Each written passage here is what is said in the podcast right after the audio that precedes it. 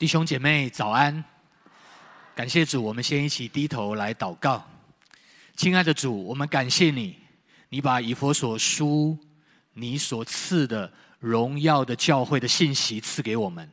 主啊，愿你的圣灵来开启我们的眼睛，不断的让我们看见你荣耀的教会，从地上一直到我们见你的面，到新天新地来为止。主啊，你让我们每一位弟兄姊妹。得到强烈的信心，知道这是你万古之前就已经预备好的计划。到如今，你的教会仍然是荣耀的，你的教会也要继续的建造我们，并且你也让我们跟你一起同工。主啊，让我们今天在这样的信息里面，特别是我们的家庭的侍奉，让我们看见这也在彰显你教会的荣耀。愿你与我们同在。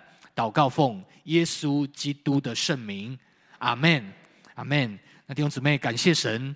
那么以佛所书真的是上帝给我们很宝贵的一卷书哈。那也不是很容易明白的一卷书哈。那我们要先知道，我们过去几个礼拜，让我们看到以佛所书中心的思想啊，是荣耀的教会。教会是荣耀的，他不是完美的，他也会有缺点，会有软弱。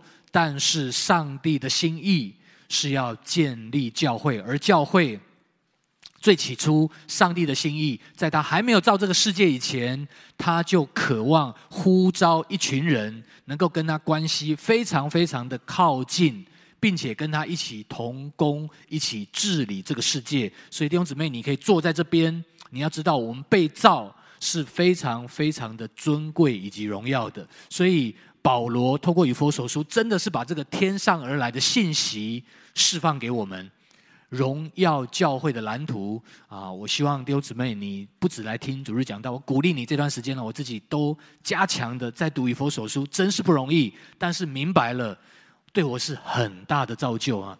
第一章到第三章，让我们看见教会是上帝的心事，也是他的心意。所以你要知道上帝永恒的旨意，你一定要读懂以弗所书第一章到第三章。保罗把上帝的旨意，就是教会的蓝图勾勒出来，那是一个奥秘，但是在基督耶稣里呈现出来。紧接着第四章到第六章，这个蓝图啊，不能只是口头说说啊，弟兄姊妹，你有没有发现，很多时候华人不太喜欢理论的东西？他们喜欢说：“赶快告诉我怎么做，怎么做，怎么做。”但是不是不好啊？但是讲实际没有问题。但是实际遇到困难的时候，若你不晓得教会真正的意义是什么，那么当你遇到困难，你就会说：“那我不要加入教会。”那教会是这样哦，那我考虑一下。这代表什么？你没有弄清楚，这是上帝永恒不变的心意。所以第四章到第六章。保罗就告诉我们，荣耀的教会，如果你明白神的心，并且领受了他的启示，去遵行的时候，这个教会的生活是会带出见证的。跟你旁边讲，荣耀的教会会有见证出来。所以第四章到第六章会有见证出来，不是口头说说。那弟兄姊妹，当然有几个部分呢、第一个，你要好好面对神的话。如果台湾要大的复兴，一定跟基督徒有关，但是关键是基督徒有没有领受神的话，好好的去遵行。所以前面三个礼拜，第四章第一节一直到第五章的二十一节，就在告诉我们有三个见证。当教会生活我们真的领受了、活出来的时候，一定有一个事情。第一件事情是长大成熟，你会改变。那次是我讲的，对吗？你不可能没有改变。你信耶稣越久，如果你好好的听神的话，好好的爱耶稣，好好的过教会生活，你一定会有改变。没有改变，可能是什么地方出了问题。第二个很清楚是什么？你讲话会改变。教会里面讲话跟外面的人就是不一样。如果你重生得救，神的爱充满你，讲出来的是实话，不会讲骗话。在你里面讲的是用爱心造就人的话，不是讲亏损的话。然后上礼拜我们讲到，你这个人从说话开始，整个人的行为会改变。哦，在以弗所书里面，保罗说：“那个过去你是做偷窃的，现在不要再偷，要殷勤的做正经事。因为一个被耶稣的爱转化，并且定义要过跟耶稣亲密生活的人，他不可能继续活在罪里面。他的行为一定会改变，但是不是一种律法主义，是外面做给人看，而是打从里面，因着耶稣的恩典在他里面，他会开始改变。”越来越像耶稣，因为神的话，还有跟人的关系开始改变，并且能够在基督的教会里面尽功能。那所以今天我们要看另外一个部分。当保罗讲完一个人信了主，他会长大成熟，越来越像耶稣，嘴巴讲话会改变，外在的行为会改变。但今天忽然他讲到一个很重要的群体的生活。一个真正重生得救的神的儿女，除了他领受神，他过教会生活。这个教会生活是看得见的群体生活，所以没有基督徒是独行侠的。你会看到教会里面很重要的一个信念，是一个连结的关系哈。最近我们一些啊牧者哈，他们过去服侍真理堂很久哦，其实他们有很强烈身体的概念。啊，不管最近我遇到杨师母，遇到姚牧师，遇到十二月份我们艾文的啊这个秘书长啊责任牧师啊要退休啊，但是他们制度上面退休，但是他们还在不在基督的身体里面？在啊，在基督的身体里面，他们照样跟我们要连结啊，而且要强烈的连结，因为这是上帝的家，所以荣耀的教会是一个群体的生活。而这个群体生活，一个最具体让别人看到的最小的单位在哪里？在家庭里面，在这里有没有任何一位你不是从家里面出来的？先不要管你的家庭好不好、健康不健康啊，甚至有一些弟兄姊妹你是不容易的家庭出来的。但是我们先知道，神永恒的心意是让人从哪里出来？从家庭出来，是吗？每一个人。都从妈妈的肚子里面出来，连道成肉身、从圣灵成运的耶稣，也要从玛利亚出来啊！等一下我们会多一点讲。所以，荣耀的教会有一个具体实践的地方啊。那今天我们坐在这里，这个叫做教堂堂会哈。那其实真正的教会是不受堂会这个空间的限制哈。所以今天你在。听我讲的时候，我会刻意用堂会来代表真理堂，代表怀恩堂，代表信友堂，这是你看得见的教堂。但是真正的教会是什么？全部都是！如果他好好的按着神的心意过生活，我们都在一起，是一个圣而公的教会。那但是这个教会实践在家庭，就会反映在最清楚的是什么？关系跟角色。所以今天以弗所书我们读的五章二十一节，一直到第六章第九节，有三种关系在为教会荣耀的教会做见证。第一个是什么？夫妻关系，妻子跟丈夫哈。那等一下我会讲为什么把妻子 写在前面哦，不是因为现在性别平等啊，不是这个原因哦，是按照保罗的语气，保罗先对妻子讲话，保罗先对儿女讲话，保罗先对仆人讲话。为什么？等一下会告诉大家哈。那所以实践这三种关系都在反映教会，所以家庭里面所有的关系都是在反映基督跟教会。所以当你要明白我到底在婚姻里面夫妻关系要怎么个建立，你是当爸爸妈妈的，你要怎么跟你的儿女才是一个正确的关系？你是当孩子的，你跟父母的态度应该怎么样建立？你要明白基督跟教会的关系，包括你在职场。事实上，啊，其实现在的弟兄姊妹啊，你们不太容易啊，因为你们有三个地方要去，对不对？你还没有信主前，至少你要回家，对不对？家是一个地方。第二个，你要工作有职场，信了耶稣有一点麻烦，你还要多去一个地方，叫什么？叫堂会啊。所以我这边讲堂会。那所以弟兄姊妹本来家里很忙了。职场工作很忙了，再多忙一个堂会，哇，有些时候他就很辛苦。但是我们现在真的比较辛苦哦。那神在初代教会基本上没有分这么多，他们根本就是什么，都在家里面，包括奴隶、仆人在哪里？是在家里啊，全部都在家庭关系。员外跟他的好管家，耶稣里面讲很多的例子，都是在怎么样？家主家里的主人跟仆人的关系，全部都在家里面。所以你可以说，家庭关系从夫妻到亲子延伸出去，即便到职场。都是一个家庭的延伸，也就是教会的延伸。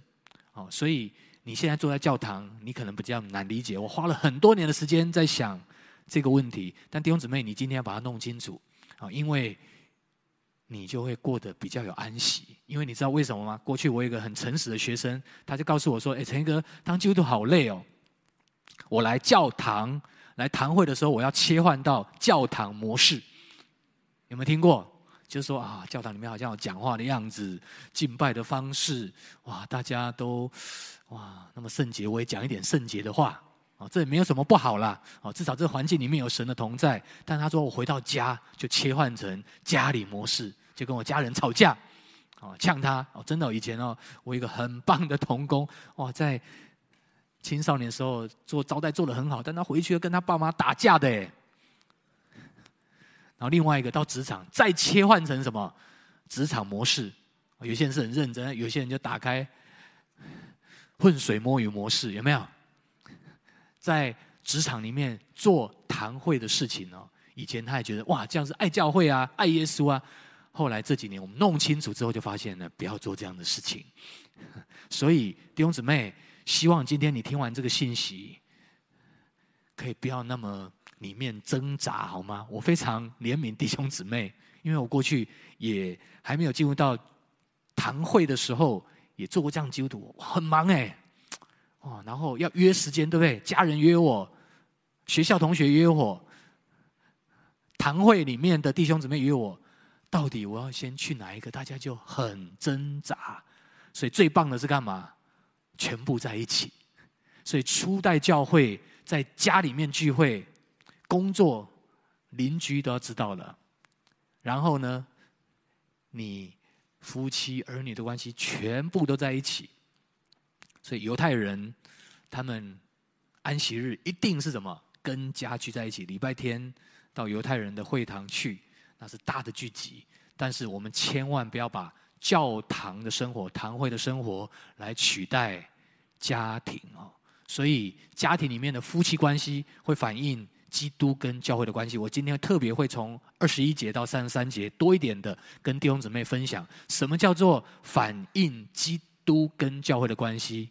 意思就是，当你弄清楚耶稣跟教会，我们这个叫教会哦，好，虽然在堂会里面，但是我们叫教会。你要弄清楚耶稣对教会的心意是什么，他跟教会的关系是什么，那么你把这个带回去，用在家庭生活。用在亲子的关系，用在你的工作都可以用。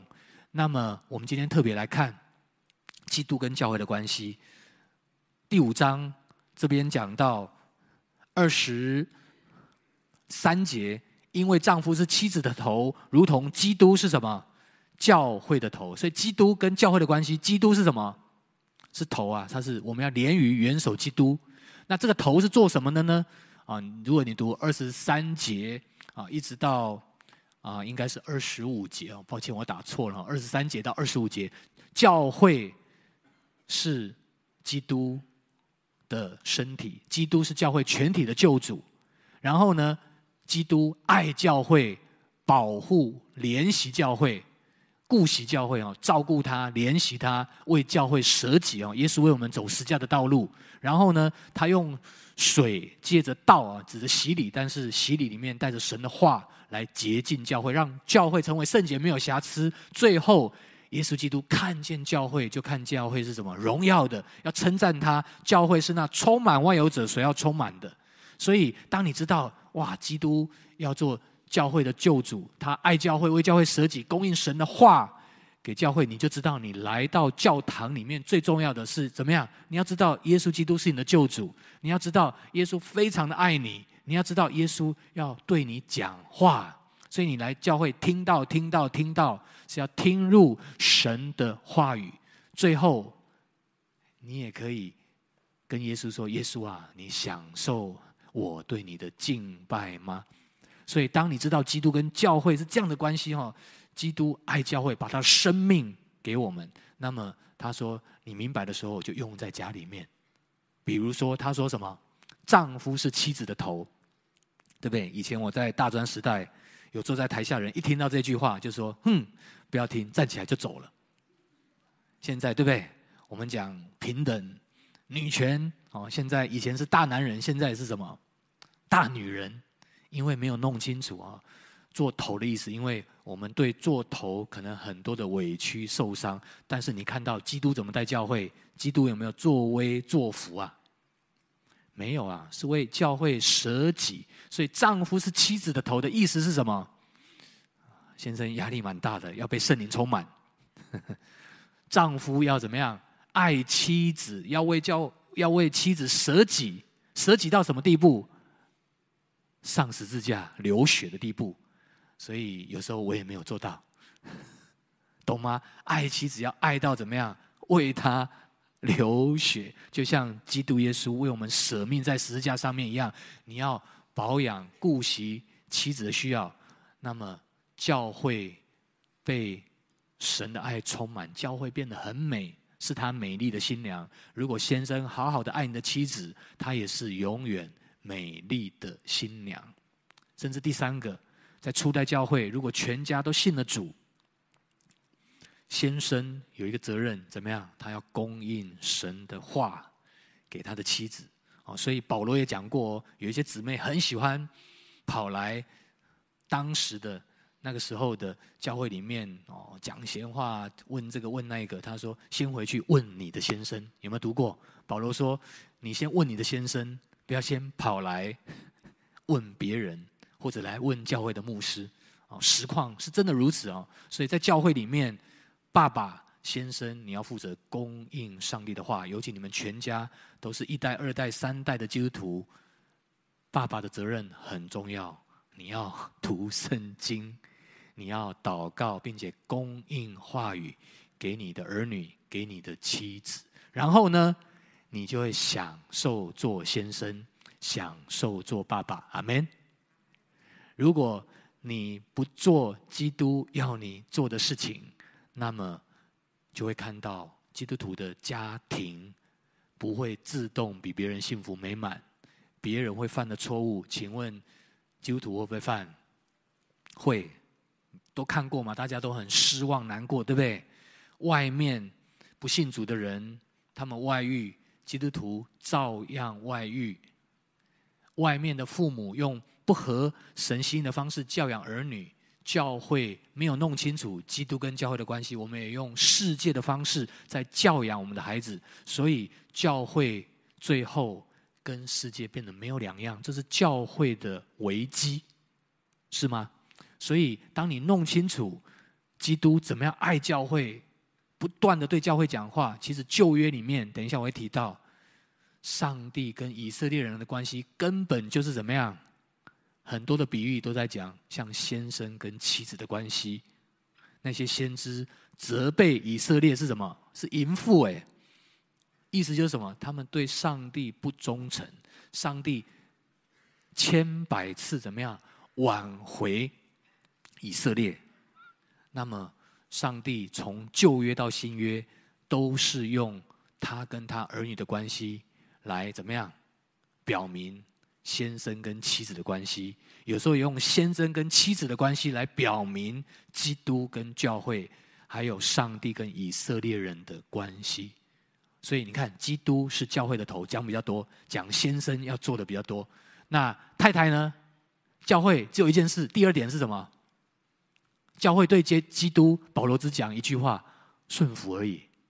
啊，如果你去读一本书，老书啊，格里圣牧师的《基督化家庭》，哇，他写很多给爸爸妈妈，因为爸爸妈妈责任比较大。给孩子很简单一件事，你只需要做一件事，顺服就好了。啊，所以听到这句话不简单，为什么又来了？听到顺服，为什么要顺服？爸爸妈妈不好，他。叫我们做的，他自己也没做。他叫我不要滑手机，他自己也在滑。他叫我不要看电视，他也在看。他叫我不要打手游，他自己也在打。啊，我们开始看到这个问题了，对吗？但是基督对教会不是这样，基督是舍己。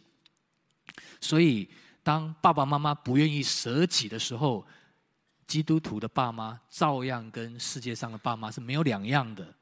哦，所以你们要警醒啊，不要觉得教会永远都是基督化家庭。过去真理堂很多年，我们说没有人离婚，但是若我们不继续的抓住基督跟教会的关系，也可能我们会失去啊。我们开始看到世界无所不用其极，要把怎么样？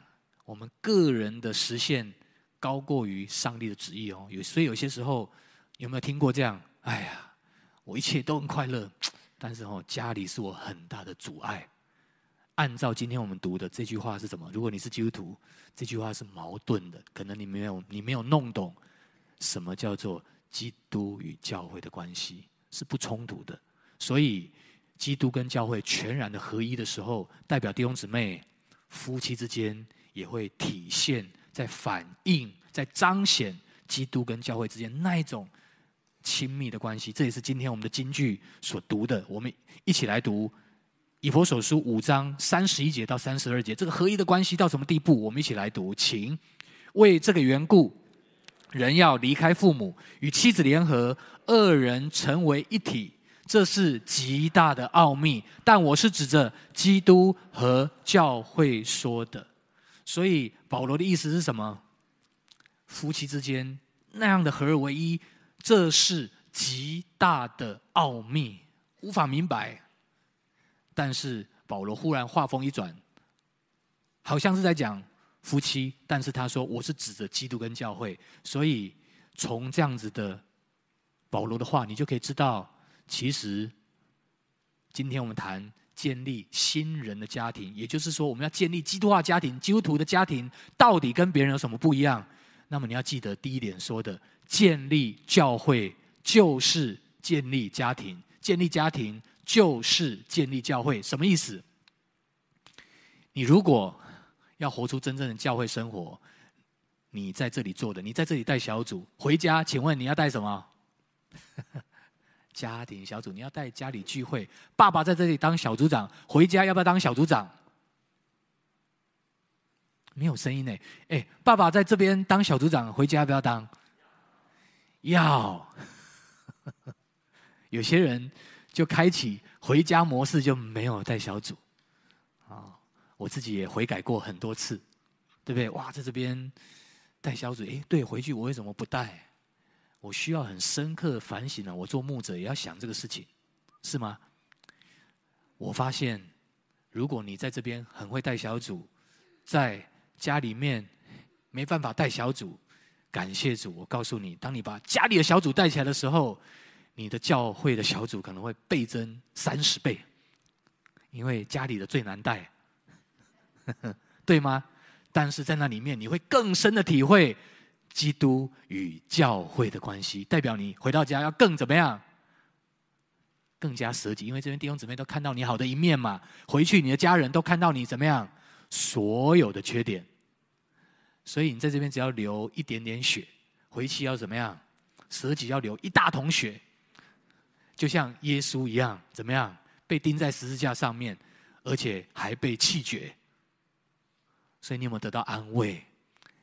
让你回家，你还是要坚持的带。我看到很多真理堂弟兄姊妹很感动啊，家里面本来很困难，家里面有很多的难处，夫妻关系很多问题，但是从先生开始，从太太开始，他们就开始悔改，悔改，不断的修复关系。会不会吵架？还是会吵，还是有冲突，还是有不讲话。但是因为来面对耶稣，就得讲话，得处理冲突，得饶恕。得认罪，我真的给他们拍手啊！这种小组是真正有血有肉的小组，是真正在体现全然合一，这是极大的奥秘。我们吵架通常都觉得怎么可能和好？为什么要让你？对不对？先生说你听我的，我太太最大的问题就是不听我的，意见很多。太太说我们家那个 最大的问题就是什么？为什么要听他的？他老是做错决定，而且很自私，有没有听过？你就知道为什么你要弄清楚基督跟教会的关系。若你明白这一点，你的教会生活也会不一样。你跟家里关系好，我发现弟兄姊妹他会委身在这个堂会里面，会委身在小组。但是一个不稳定的，可能他家里面有很大的需要，没有关系。这时候反而是堂会的弟兄姊妹要去兼顾他的家，把他的家建立起来的时候，他就会欢欢喜喜带着全家来怎么样聚会。所以不要小看这个事情，包括今天这边到，我都觉得我预备了很久，因为我觉得里面我有很多悔改，昨天花很多时间在为自己祷告。牧者会不会犯一样的错误？以前我们那个时代有一个名言叫什么？小组万万岁，家庭全破碎。哦，你们不要笑哦，很可怜呢。很多牧者出事情，为什么？都在处理堂会很多人的问题嘛。他们很有爱心，不断的处理，处理到后来怎么样？家里忘记了，或者在这边也有一些试探，这不是上帝的心意。所以你们为什么要为牧者祷告？你们不要觉得我们是超人呢，我们是什么？平凡人。你们在家里的样子，有时候我们在家里也可能是那个样子。啊，不要把我们想得太美好。但是感谢神。我们在这个位置上面格外显出我们的软弱，我们会比你们怎么样更有机会悔改。所以跟你旁边讲一下：建立教会就是建立家庭，建立家庭就是建立教会。阿门。所以弟兄姊妹，你在家跟在这里的样子应该是什么一致的？你在这边敬拜神，你回到家。你不能不灵修啦，不敬拜。所以昨天晚上这篇信息就让我怎么样？本来哇，预备的很辛苦，有很多事。但是昨天帮我们女儿庆生了，回去就说啊，对不起，爸很忙。但是今天我们还是要庆生，啊，所以做完她很喜欢，我们全家吃完火锅，然后我们就说，来，我们为姐姐祷告。我本来又想怎么样啊，快速进行。不过忽然听见她在弹吉他，我已得自由。哎，我说，哎，忽然神跟我说。哎，带你全我们全家带着太太跟我们家三个孩子一起敬拜，要花时间嘛。那所以没想到我们家孩子开始点歌啊，最小的点“我们是耶和华大能的军队”，然后哥哥我们家老二点什么呢？点这个点燃哦，过去去年七十周年真理堂的主题曲。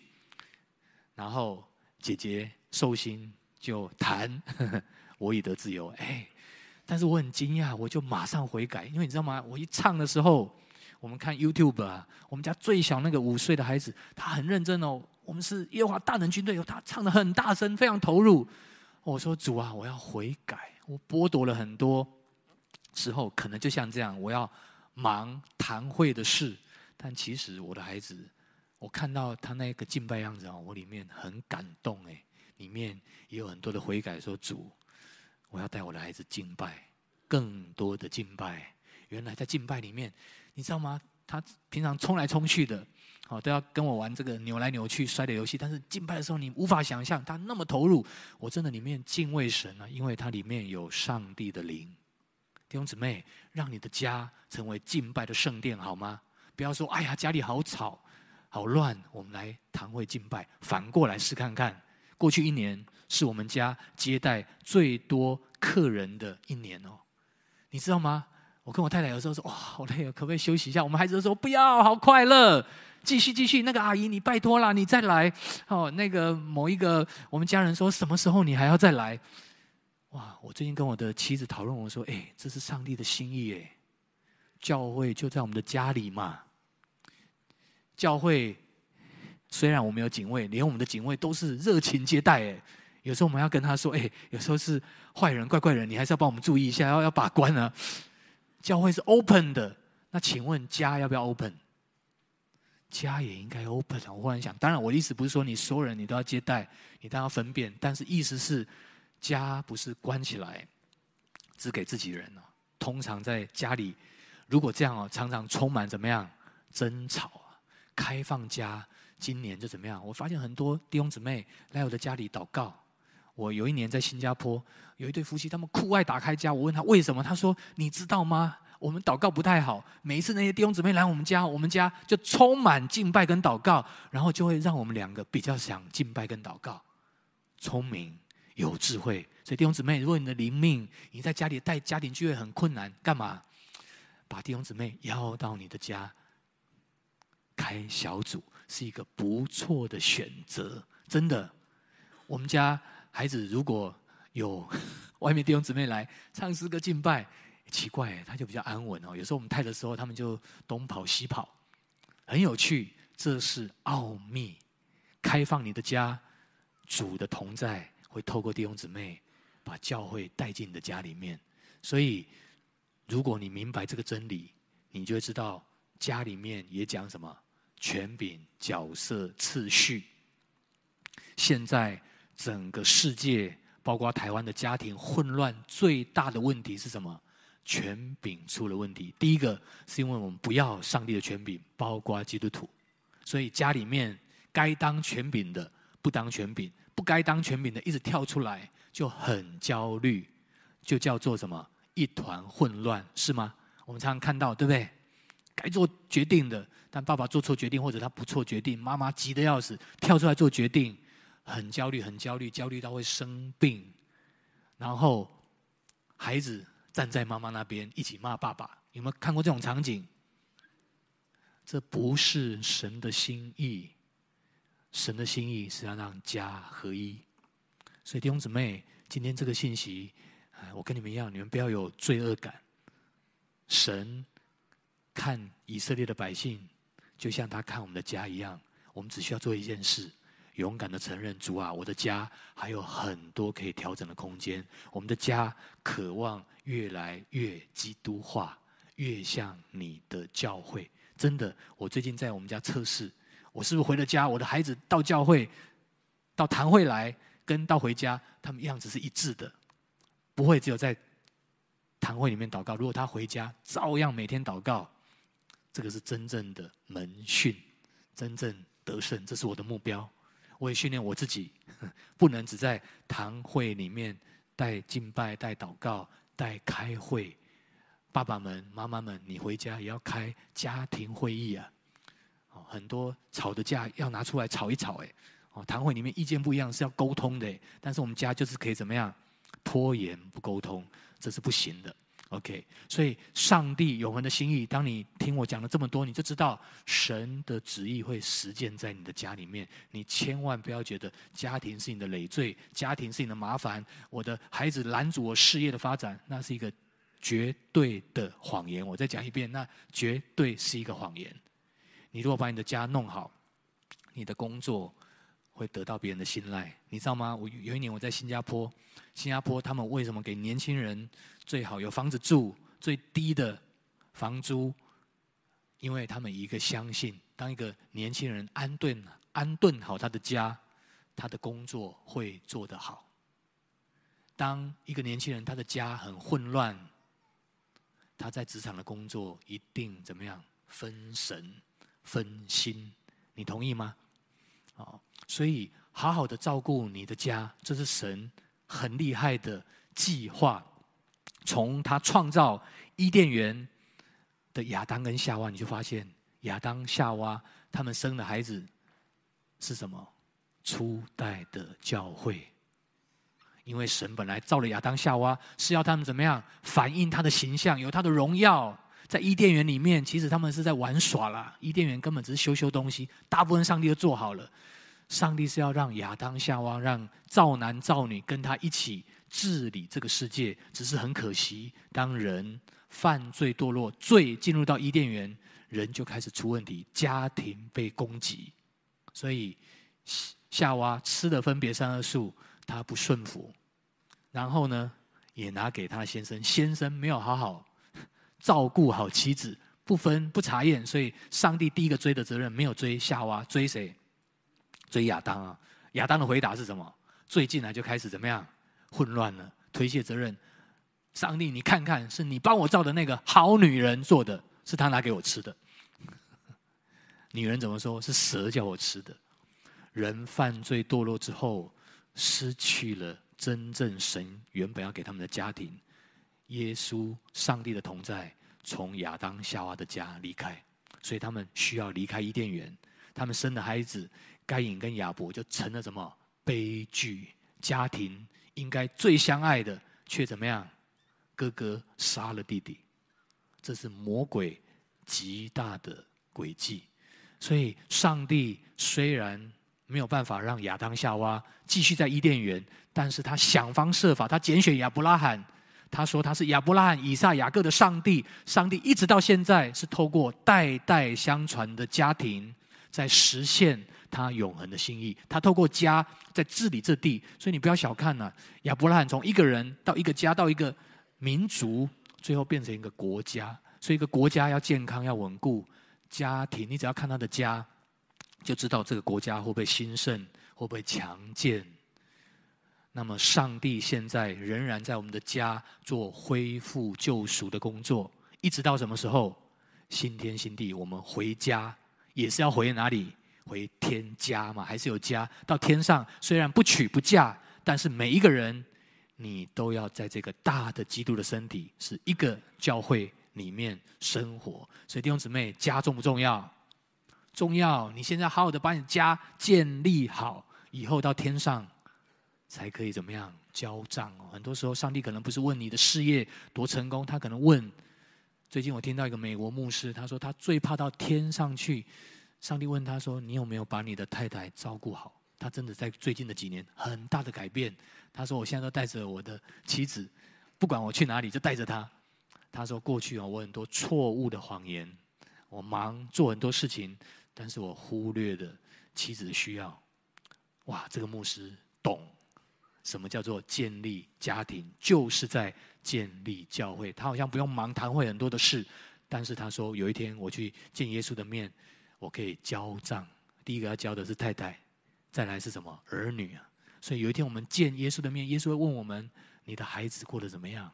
你的妻子、你的先生过得如何？弟兄姊妹，我们不能逃避神对我们的呼召，求主帮助我们哦。那最后我要分享，如果这件事情这么重要，你怎么样建造这个新人的家庭、基督的家庭？有两个态度，我们一起读以弗所书五章二十一节，这一节圣经非常重要，我们一起来读。情又当存敬畏基督的心，彼此顺服。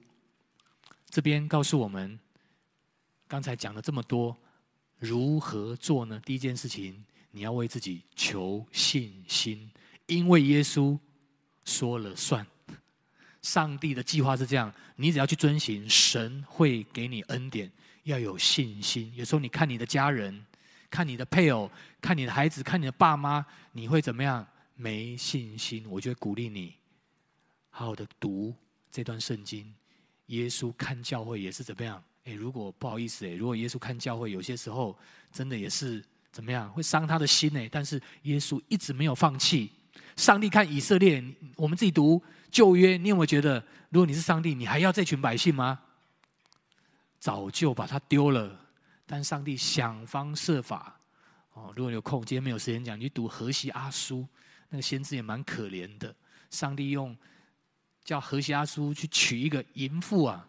来表明说，上帝面对以色列就是这种感觉，但是上帝还是要以色列给他机会，想方设法把他带回来。所以，因为耶稣，你要把你的家建立起来，建立成像教会的样子，充满了荣耀。第一件事情，你要得到信心，因为耶稣说了算，你只要相信，然后为你自己祷告，拿起权柄，或者你要顺服在权柄，按着你的角色来说话。形式，第二个叫做靠着耶稣。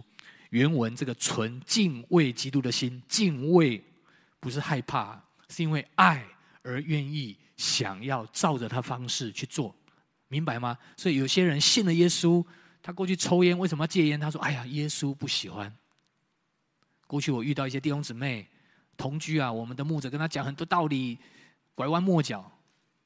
他都说你没有办法说服我，最后这牧师生气的说：“因为耶稣说不可以。”那个人说：“牧师，我接受。”牧师差点跌下来说：“啊，早知道我就直接讲就好了。”因为耶稣不喜欢，他们立刻分开不同居啊，守贞直到他们结婚。弟兄姊妹，我们要看重神的话。当我们把神的话讲出去，神会给你恩典，主会给你恩典。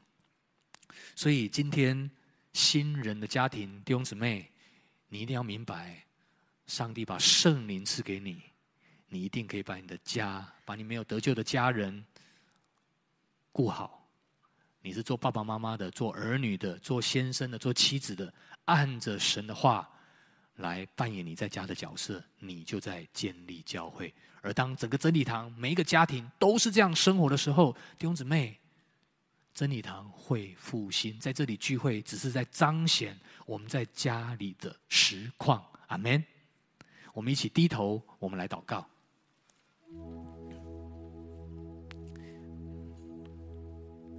二零二三年，我们已经进入到岁末年终的时刻。我邀请弟兄姊妹，今天我预备这个信息，就一个感动：建立你的家，就是在建造教会。所以你在真理堂所做的，在家都要做。我今天特别有一个感动：我们在一个很忙碌的时代里面，有多少弟兄姊妹？你觉得最重要的？有些时候你觉得好像你累了，家里很多人对你有期待。堂会很多活动，也对你有很多期待，职场更是如此。你好像觉得说：“主啊，我好忙，我好像一直在追赶很多聚会，但是我的心没有安息。今天是主日，是安息日，最重要的就是来敬拜他，知道他是上帝。有多少弟兄姊妹，我今天有感动，你很需要重新恢复你的敬拜生活，好好守住安息日的。有没有这样弟兄姊妹？我请你举手啊，特别为你来祷告，包括你每一天的灵修。你可能很久没有祷告了，你在家里是不祷告的，不读圣经的，没有什么不好意思的。这件事情本身就是一个很大的征战，但是你让你的家充满敬拜的氛围，从你开始设立祷告的祭坛。有多少弟兄姊妹，你渴望恢复你个人的敬拜跟祷告的生活，恢复你跟耶稣的关系的？这是基础。你可以举起手来，等一下我为你来祷告。第二个，有多少弟兄姊妹，你听完这个信息？你好像有一些谎言被除去，你发现好像你面对家庭的态度是跟神的话相违背的。你今天听见了，感谢神，你的家会有改变的。但是你知道你要面对很多的挑战，面对很多家人的关系问题，但是你渴望按着神的心意来建立你的家。因着耶稣说了算，因着他会给你恩典，你愿意从祷告，为你的家祷告，为你的配偶祷告，为你的孩子祷告，为你的爸妈祷告的，有这样的弟兄姊妹，你举起手来，我也要为你来祷告。Amen，Amen。记得有一天我们到耶稣的面前，主会问你的家人哦，所以我很迫切，我跟你们一样，我也在为我的家祷告。我希望每一个孩子，他们都要爱耶稣。但是不是我命令他们，而是我自己就是榜样，好不好？我邀请刚才所有你有举手弟兄姊妹，不管是你个人的敬拜要恢复的，你面对家庭的侍奉，你很需要主给你恩典，好不好？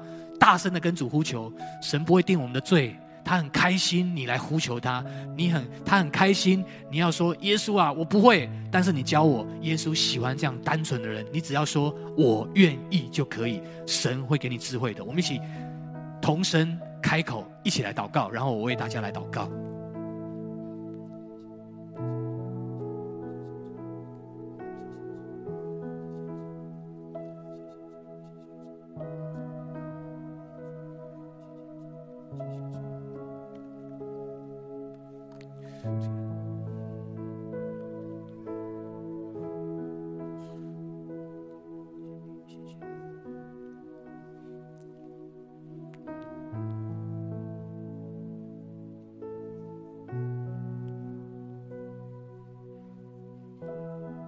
圣洁的主，荣耀的主，我们敬拜你。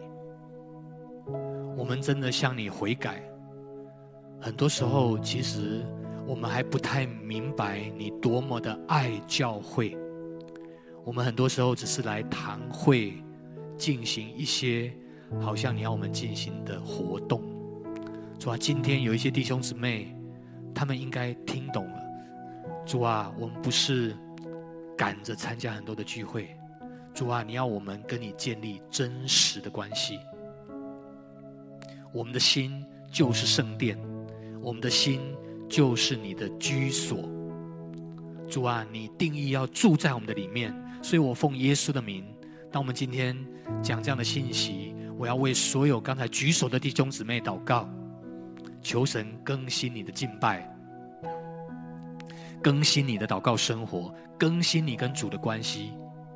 我也要为刚才很多为自己的家在祷告弟兄姊妹仰望你，我特别奉耶稣的名祝福这样的弟兄姊妹恢复你们家里面的敬拜。